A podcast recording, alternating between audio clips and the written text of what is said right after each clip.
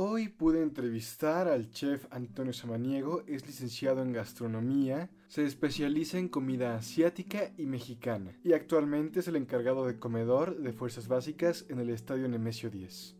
Podríamos afirmar que la comida mexicana es un reflejo de la cultura y parte de ella.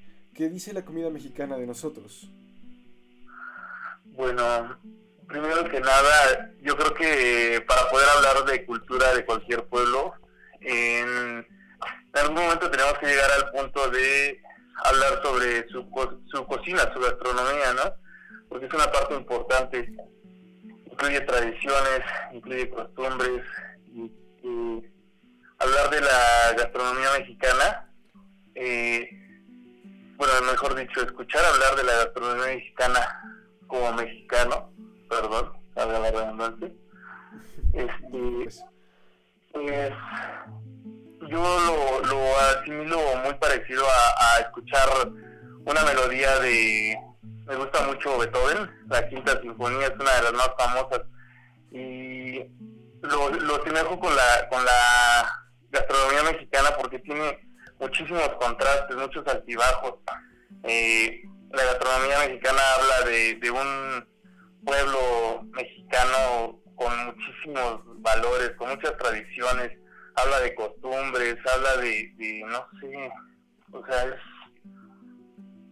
muchísimo, ¿no? Ah, eh, habla de un mexicano, pues, atrevido. Cuando tú, cuando tú miras la gastronomía mexicana, este, notas esos colores, ¿no? Eso, eh, esos, pues, no sé, matices muy, muy marcados. Eh, y describe a una, una persona, un pueblo lleno de, de valores, lleno de, de cultura, de sabores, este, combinaciones locas, ¿no? Atrevidas. A veces yo siento que, pues, la, la comida es una de las mayores expresiones de, de, los sentimientos de las personas que las crearon y, y, y ver un platillo con, con esos colores tan vivos, con esos sabores tan marcados, pues a mí me, hace pensar, ¿no? En, un pueblo mexicano este, que, que, es muy atrevido, que es muy audaz, que es un, un pueblo, pues, no lo sé, que, que lucha por muchas cosas, ¿no? Y que lo plasma en sus platos, o sea, no sé, es una, es, difícil pues eh, expresar con palabras tantas, tantas este, emociones cuando, cuando se escucha hablar de, de la cocina mexicana y, cultura, ¿no? Porque este, tiene muchísimas, este, muchísimas historias. Adentrarse en la, en la, en la comida eh, este, mexicana, en, los platos, un molde lleno de tanta historia, un, este, no sé, una cochinita pibil de Yucatán que dices, eh, cada ingrediente tiene un trasfondo muy, muy, muy importante, más allá de solo un plato, ¿no? Hablar de, gastronomía mexicana es pues hablar de, conquistas, hablar de, luchas, de batallas que se hicieron, de, de, mestizajes, de culturas diferentes, plasmadas en un solo plato en la cocina mexicana. Entonces, pues yo creo que hablar de la comida mexicana como cultura es hablar de una diversidad muy, muy amplia. Y sí, justamente es como parte del problema al intentar definir lo que es México, porque en, lugar, en realidad es un lugar bastante diverso y encontrar características en común es complicado. Eh, ahora, pues mi siguiente pregunta es, ¿qué resulta gastronómicamente de la conquista? Mm, ¿Cuál sería el contexto de la gastronomía prehispánica, de la gastronomía española y qué es lo que resulta aquí en México después de la conquista? Claro, bueno, primero que nada, igual yo creo que es importante resaltar esta parte de, como lo comentabas, ¿no? La, la gastronomía este, prehispánica está llena de, ingredientes pues muy conocidos entre nosotros, ¿no? El, frijol, el chile, el maíz, la calabaza, que conformaban lo que es la milpa, ¿no? La, la gastronomía mexicana se, se basaba pues netamente en esos cuatro productos que eran son sus superproductos, por así decirlo. Y mezcla de muchísimas técnicas, entonces llega la llega la, la conquista y eh, cabe, cabe resaltar ¿no? que eh, los españoles traían este ya muy marcada esa influencia eh, me parece que es árabe que, que está, la cocina española está también muy llena de especies, ¿no? Este, ya nos traen el clavo, nos traen la pimienta gorda, nos traen este el orégano, nos traen, aparte de, ingredientes, nos traen animales, nos traen plantas, entonces eh, yo creo que el resultado de ese proceso de conquista mm, da como, como, pues no sé, una mezcla total, un mestizaje completo de, una gastronomía, ¿no? Prehispánica e española. Entonces, hoy en día lo, lo que es la, gastronomía mexicana se sentó en, en, ese, en esa mezcla, ¿no? Posteriormente ya hubo más ingredientes, más adaptaciones y todo eso, pero yo creo que la conquista fue un parteaguas para este lo que es la gastronomía mexicana hoy, porque no podemos decir que tenemos una gastronomía este original o, o de hace 400, 500 años que que pasó todo esto porque este pues lo que es hoy definido como gastronomía mexicana se, fue el resultado de ese mestizaje, ¿no? Eh, hoy es muy difícil encontrar platillos netamente prehispánicos porque ya sea por técnicas, por uno que otro ingrediente, como en, el ejemplo no del chocolate, por ejemplo, eh, inclusive eh, el maíz la nixtamalización que se, que se realizaba anteriormente, pues se ve influenciada por técnicas a veces este, españolas, ¿no? Eh, la, la prensa que se hacía con la, con, con, todo, con la tortilla que se hacía anteriormente con, a mano, hoy en día se utilizan prensas, hoy en día se utilizan otro tipo de materiales, entonces hoy en día la gastronomía mexicana es el, yo lo definiría así en pocas palabras, ¿no? La gastronomía mexicana actualmente es la, el completo mestizaje o la fusión de la prehispánica y la española. Entonces yo creo que, que ese, ese fue la base de todo lo que conocemos hoy en día, ¿no? Ok, y ahora, justamente como dices, permanecen ciertos elementos de lo prehispánico, pero ya vinculados a algo español. Y creo que uno de esos, pues entonces sería el picante. ¿Qué representa el picante para México, para nuestra sociedad? Eh, bueno, igual es, yo considero importante esta parte de, definir eh, mejor la parte de picante como la, diversidad de chiles, ¿no? Porque, este, bueno, la sensación de picor se puede adquirir de, muchísimos este, otros ingredientes. Eh, inclusive conocemos la cocina oriental que se obtiene de un nabo. Entonces, en México la, la sensación de picor se obtiene netamente de la parte de chiles, ¿no? Y en ocasiones en algunas especies como la pimienta. Este, pero esa sensación de, picor yo creo que es, no lo sé, como el, uno de los pilares importantes de, la gastronomía en general mexicana. Porque, no sé, tan solo visualizar eh, el descartar el picante en la mayoría de los ingredientes, yo creo que dejaríamos pues sin argumentos o sin defensas a más de la mitad de, los platillos mexicanos, ¿no? Esa, esa adicción masoquista que tiene el mexicano por sentir este ese, esa sensación de picor, ese ese este ardor en la en la boca al probar sus platillos, yo creo que es uno de las de las notas más marcadas dentro de nuestra gastronomía, ¿no? Entonces, volvemos a la pregunta y decimos qué, qué, qué significa o qué representa el picante para la, cocina mexicana. Yo creo que representa un todo, ¿no? O una gran parte de lo que es como identidad de gastronomía mexicana. ¿Y qué crees que es lo que motiva este masoquismo del que hablas del, mexicano, de sentir el picor en la boca? Eh, ¿A qué se debe? ¿Qué, ¿Qué es lo que busca el mexicano en ese sentimiento? Pues yo creo que, que, parte de la, de la sensación que te da ese picor de, de sentir, no sé, esa adrenalina, esa, esa sensación, porque inclusive está comprobado científicamente que el mexicano, bueno, no el mexicano, sino en general, la, este, los, el contenido de, de la capsaicina llega a generar reacciones de adrenalina en el cuerpo. Entonces, esa, esa sensación de, de poder, de, de, de, alegría, ¿no? Que te injundia, que te da el, el hecho de picar, el, el oxigenar de más el, al hacer el... Yo creo que, que es lo que poco a poco fue fue generando en, el mexicano esa alegría, ese, ese, este, esa, ese entusiasmo por seguir consumiéndolo, ¿no? Entonces poco a poco lo, incorpora a su dieta y pues difícilmente hoy en día podrías imaginarte una cocina mexicana sin picante, ¿no? Inclusive yo creo que es una, es una de, los, de los chistes más contados entre mexicanos en el extranjero que dicen la comida sin picante, o sea, no es comida, ¿no? cuando come uno y no pica la comida es como si no hubiera comido. Entonces yo creo que es toda esa mezcla de, reacciones que generan en el cuerpo lo que hizo al mexicano este, ser tan adicto a esa sensación, ¿no? Y otro elemento primordial que también ya mencionaste, eh, ¿qué significa la tortilla para nuestra nación?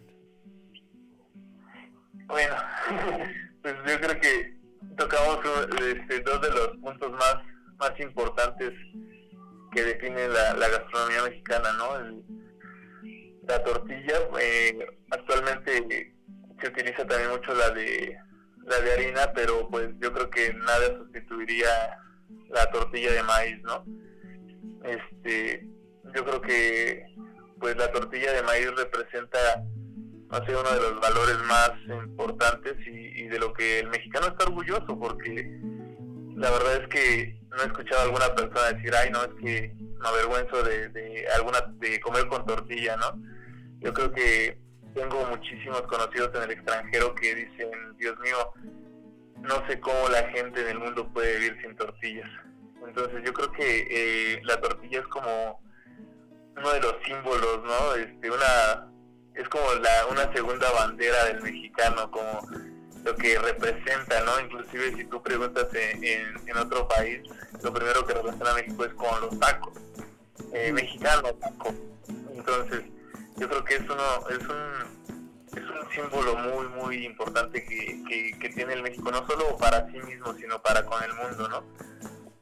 Este, pues no sé, yo creo que lo definiría como, pues eh, el primero, el segundo el picante, como dos de los este, pilares gastronómicos. Entonces, ok. Ok, ok. Ahora, bueno, sentándonos un poco ya más en el centro de la República, justamente, eh, que es donde tiene lugar la barbacoa. Ah, socialmente, ¿cómo es percibida a nivel nacional e internacional? Si es que existe una percepción alrededor de ella. La barbacoa de borrego. Este, sí, claro. Este, yo creo que hoy en día la, barbacoa se ha convertido en un catalizador de, reuniones familiares, ¿no? Algo como que te incita a, este, a esa convivencia, ¿no? Ya puede ser como, ya sea con los amigos, ya sea con la familia, ¿no? Yo, yo creo que todas las personas llegan el fin de semana y, nos, nos visualizamos comiendo a gusto en el, en el puestecito de, la esquina, ¿no? De, con don Panchito, con don Pedrito, que, llega a las 6 de la mañana con su, este, con su bote de, barbacoa de hoyo. Entonces yo creo que socialmente ha llegado a ser pues un punto, una referencia para, para hablar de convivencia, ¿no?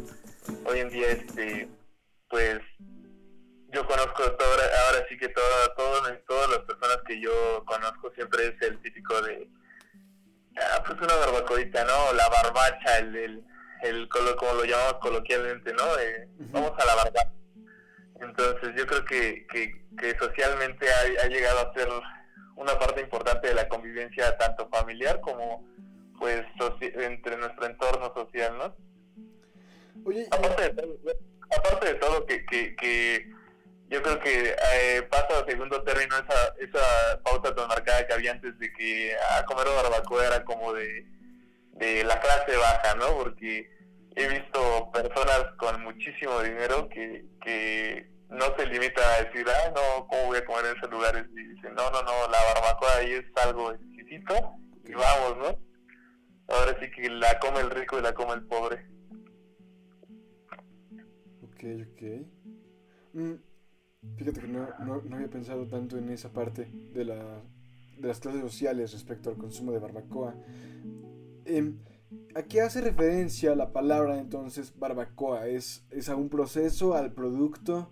Mm, ¿Qué indica? Eh, en realidad, eh, gastronómicamente hablando, eh, barbacoa es una técnica de cocción. Entonces, la técnica realmente hay este diversos tipos de, de técnicas para hacer una barbacoa si te vas pegado a la parte norte del país, la barbacoa es al grill, ¿no? Pero la cocción debe ser una cocción prolongada y lenta. La que nos interesa y la que en la que nos enfocamos, que es la parte de eh, la barbacoa de hoyo, la barbacoa de bote que se da en la parte centro de México, este, igual se referencia a la técnica y al platillo como resultado. Entonces, tú puedes hablar de una, de una barbacoa pero no tiene que ser específicamente de lo que por lo general lo conocemos, que es el chivo o el borrego, ¿no? Entonces, actualmente ya se adaptó a, un, a una proteína este, genérica, puede ser este, barbacoa de cerdo, barbacoa de carnero, ¿no? Entonces, yo creo que la, la, la palabra barbacoa este, hace referencia a la técnica pero en cuestión de centro, eh, México Centro, eh, también a, lo que es el resultado de, de, la técnica, por así decirlo, de la cocción prolongada que se lleva a cabo. Entonces, pues, no sé cómo... Ok, sí, Te, sigo, te sigo. Ahora, esta manera de preparar las cosas, ah, al menos aquí en México, viene de los mayas, ¿cierto? Sí, viene de la parte sur del país. Eh, eh, toda esa parte de Yucatán, Quintana Roo, inclusive eh, la parte de Oaxaca también tiene, tiene muy marcada esa, esa técnica de cocción bajo tierra, que en realidad muchas, este, muchas personas no, bueno, como muchas palabras o muchas técnicas no se puede ubicar en, en, una línea de tiempo exactamente, en una, o en una época en un año exacto, pero hay personas que dicen que viene de la, de la, palabra barbacoa, viene de la palabra balbaca, balbaca o algo así, de, que es del maya, que significa cocción bajo tierra. Entonces, este, pues yo creo que, que, mejor dicho, se tiene referencia de que llega a la parte centro del país debido a, a las líneas de, de, comunicación que había entre, entre las culturas, ¿no? Hablamos de una cultura que, que fue desaparecida mucho antes de, que la, este, la cultura mexica este, llegara a su, a su auge, ¿no? eh, pues yo creo que, que, llega al centro de México como, como muchas de nuestras recetas, como muchas de nuestras técnicas, ¿no? A través de, de, descendencia, de escritos, de, de vestigios, entonces, este, así es como, como se empieza a reproducir en la zona centro, porque inclusive si, si, tú, si tú te pones a buscar eh, una ubicación o la, el origen de la técnica, hay gente que viene que dice que esta técnica viene inclusive desde, desde la, la cultura africana, desde la cultura hindú, que, que tienen algo muy parecido a, a, la cocción de horno, que se llama tandoor.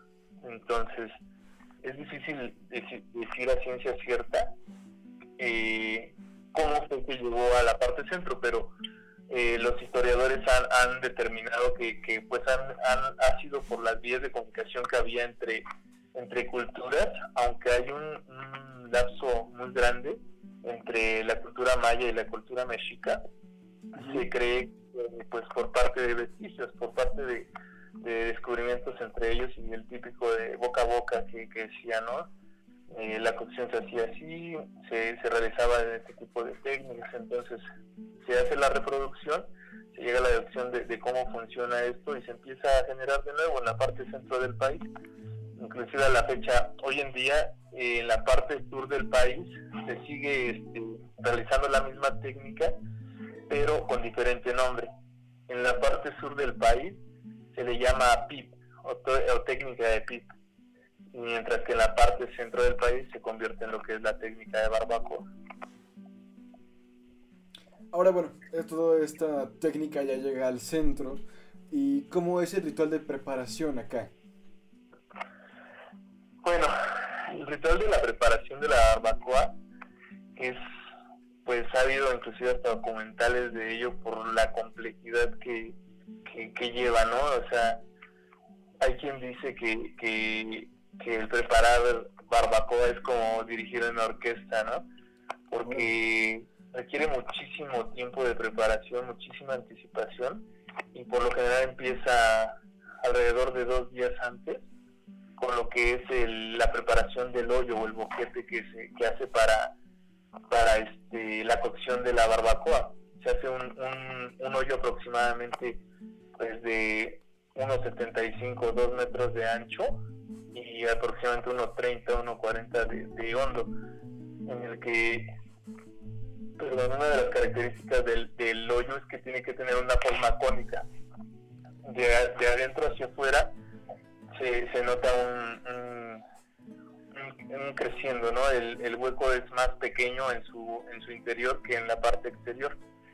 Este, lo, lo que te decía, ¿no? Eh, para las personas que se dedican a esto netamente, el hecho de, de, preparación este, de, de, de, esta técnica es una, una convivencia familiar muy, muy buena, ¿no? Porque se hace con, con el proceso de hacer el hoyo se hace entre familia, eh, muchas veces conviviendo con un tequilita, con un pulque, este, y después de esto se, se, lleva a cabo la, parte de el acomodo de las piedras, porque se ponen este, piedras de río alrededor de, de, la parte baja del hoyo.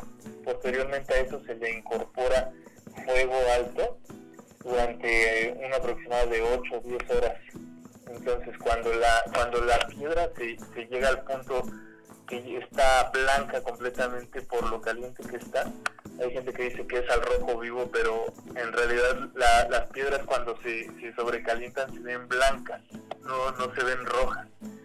Entonces, eh, esto esa parte de, inclusive en algunos lugares, eh, tuve la oportunidad de, asistir en varias ocasiones a un pueblo que se llama Kashishi, que está en el Estado de México y el Estado de Hidalgo, en el que antes de este, antes de realizar eh, su ceremonia, bueno, porque hacen un, un festival anual y hacen una ceremonia donde donde la familia se reúne, se, este, se, reza antes de poder meter la carne, se, se mete una, ya que está la, la, la, la piedra blanca, se retira el exceso de madera y se deja solamente brasa. Se mete una, una, este, una tina de metal con hierbas y, especias y aproximadamente a la mitad de agua. Arriba se pone una reja y se hace un envuelto con, la carne de, borrego previamente salada y, y, se pone arriba este, igual la, la, la parte de la penca de maguey yo creo que otro de los puntos importantes aquí es este esa parte de la penca del maguey, porque este, como te decía, es un proceso larguísimo, larguísimo en el que unas personas están tatemando las este, las pencas de maguey mientras otras terminan de matar al borrego, mientras otras están eh, preparando la, este, la tina con hierbas, entonces es un es un proceso muy largo. Y te mencionaba esta parte del, ritual que decían antes de, cerrar el hoyo, que se reta, ¿no? Eh, estas personas se juntan la, familia, los anfitriones, y este y se realiza un rezo donde se le agradece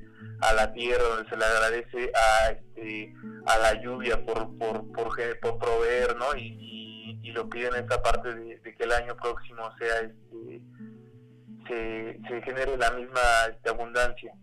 Entonces, ya posteriormente se cierra el, boquete con lodo, barro, arcilla, y este y se deja ahí toda la noche, toda la noche, la mayoría de las veces se, se este se levantan las personas a las 5 o 6 de la mañana para ver cómo está el, el fuego.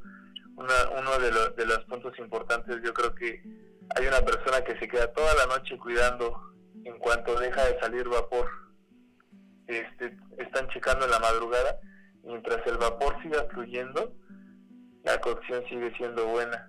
En cuanto deja de fluir vapor, entonces es cuando proceden a abrir el, este, el hoyo. E igualmente la parte de la repartición, siempre la cabeza de la familia es la, el primero en poder este, tomar la, este, la porción de prueba. Porque aparte de que, de, de que cuando se genera para convivencia familiar, siempre la cabeza de la familia, hay ocasiones, en, me tocó ver en una ocasión que la, la cabeza de la familia tenía aproximadamente 88, casi 90 años el señor, y se le, se le servía el primer taco, él era el, primero que, este, que, tomaba parte a, la repartición de la, de la carne. Entonces yo creo que, pues como tal, eso, esa, esa parte de técnica se ha convertido técnicamente en un ritual, en un proceso que, que se sigue al pie de la letra como si fuera una receta escrita, ¿no? Y ahora, bueno, ya termina el ritual. Eh, cuando se consume la barbacoa, además de que se le acompaña con salsa, ¿qué bebidas son las que se ingieren al momento de comer? Pues depende mucho también de la zona.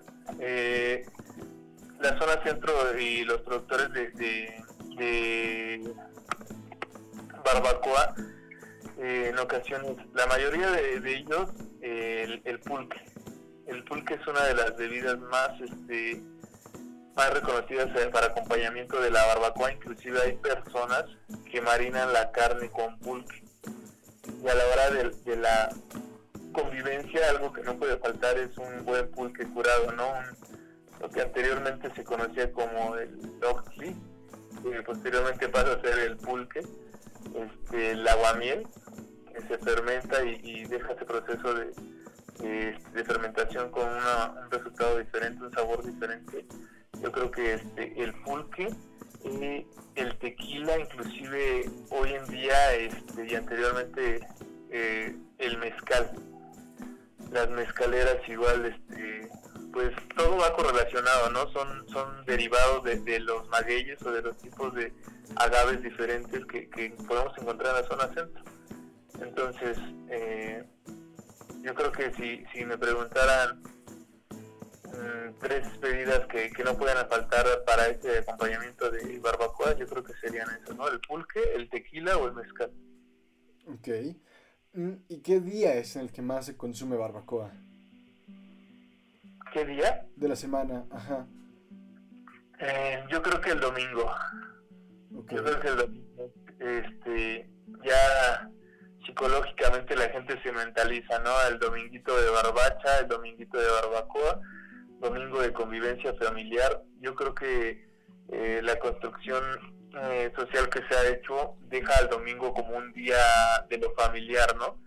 Y volvíamos, volvíamos otra vez a, este, a lo que te mencionaba al principio, entonces, como catalizador, como catalizador de convivencia, la barbacoa se ha, vuelto ese, esa parte que no puede faltar en una convivencia familiar y como construcción social que nos hicieron el domingo de lo familiar, eh, aparte de todo, pues toda la gente, en México tenemos mucho esa cultura de viernes, sábado, acaba la semana, entonces te das la libertad de, de tomarte una copa, de salir con los amigos, de desvelarte y el dominguito que es un día antes de, volver a empezar la semana, recargas energía, ¿no? Y lo relacionamos con esta parte de recarga de energía. Voy a ir por una barbacoita temprano, me la curo con un buen consomé, me como unos taquitos de barbacoa, me tomo mi pulque y vamos a descansar. Entonces, yo creo que sería el domingo. Ok. Ahora, bueno, el picante ya fue un tema que salió en esta conversación. ¿Qué salsas son elaboradas para añadirle al taco de barbacha? Salsas. Pues resaltan más que nada las salsas de chiles secos. La, la morita, hay una salsa morita, hay una salsa de, chile pasilla, inclusive la, la, salsa de chile de árbol por el picor que, que, que, otorga, yo creo que es una de las más importantes, ¿no? La chile de árbol con este con jitomate, una salsa bastante picante que, que, da esa, esa de nuevo volvemos a ese mismo levantón que le da de energía a las personas. Y yo creo que otra de las que es muy típica es la salsa cruda, la, la que se realiza con tomate, chile serrano e inclusive eh, unos trozos de, aguacate sin llegar a ser guacamole, ¿no? Lo que conocemos como un guacamole aguado.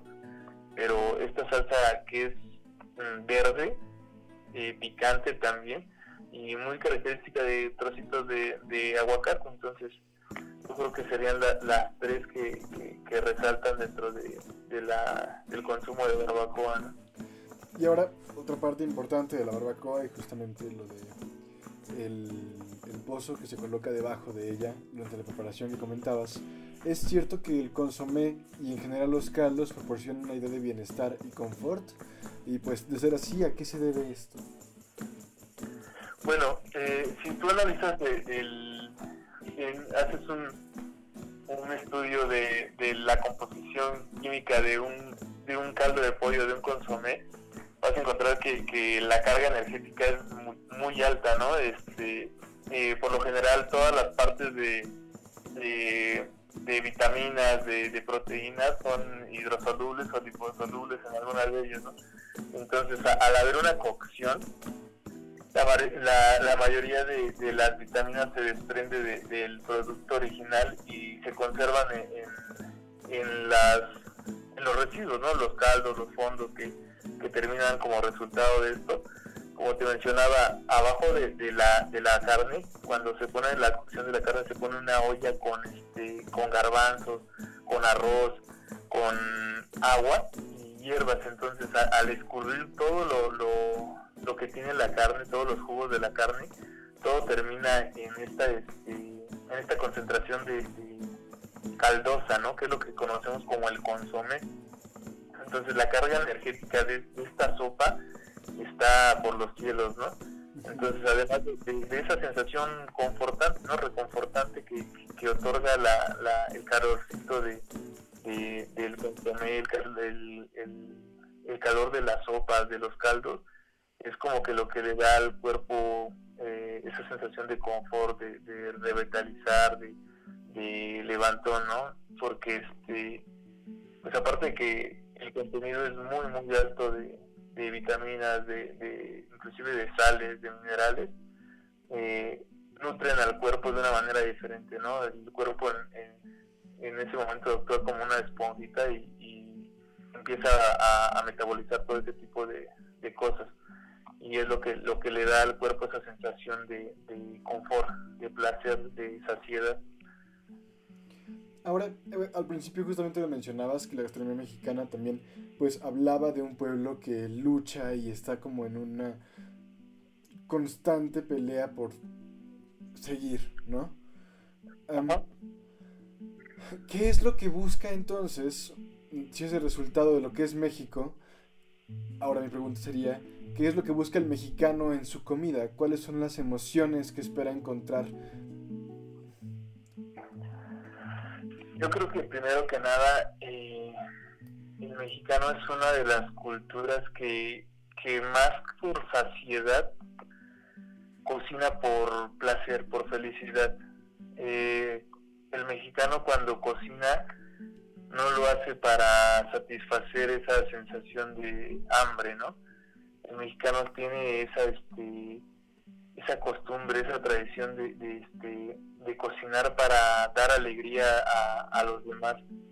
Entonces, eh, esa, eh, como te mencionaba, ¿no? Al principio es esa, esa alegría, esa felicidad, esa satisfacción que le da el poder hacer felices a los demás.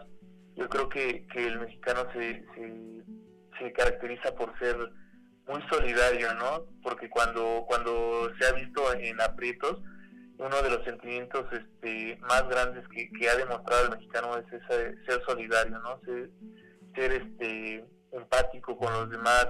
Y, entonces al hablar de cocina y de, sentimientos, yo creo que de, los, de, lo, que más busca encontrar el mexicano en, en, en la comida más que saciedad es ese confort, esa tranquilidad, esa alegría este, de saber que está deglutiendo, que está ingiriendo a su cuerpo energía, ¿no? Más que, que solamente sentirse saciado.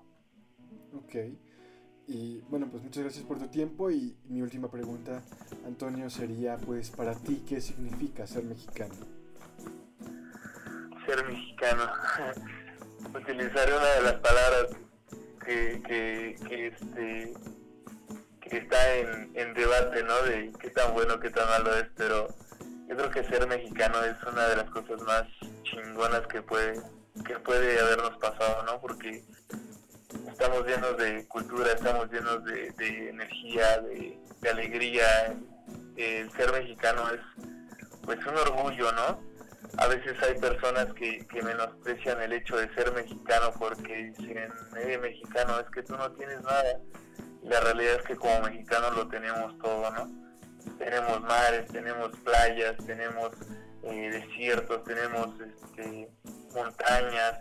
Entonces, para mí el hecho de, poder decir mexicano representa un, pues, un completo orgullo, una satisfacción de, saber que, estoy en una tierra llena de riquezas, estoy en una tierra llena de, de, placeres, ¿no? Y, ser mexicano para mí, pues es una alegría, algo que, que, merece respeto, algo que, puede ser, no los, bueno, algo que, para presumirse a los demás. Muchas gracias, Antonio. Este, disfruté mucho la plática y, muy interesante todo lo que me dices. Este, gracias por tu tiempo. No, no, para nada. Gracias a ti por contemplarme, por permitirme apoyarte y por compartirte un poco de lo que es la cocina que nosotros manejamos.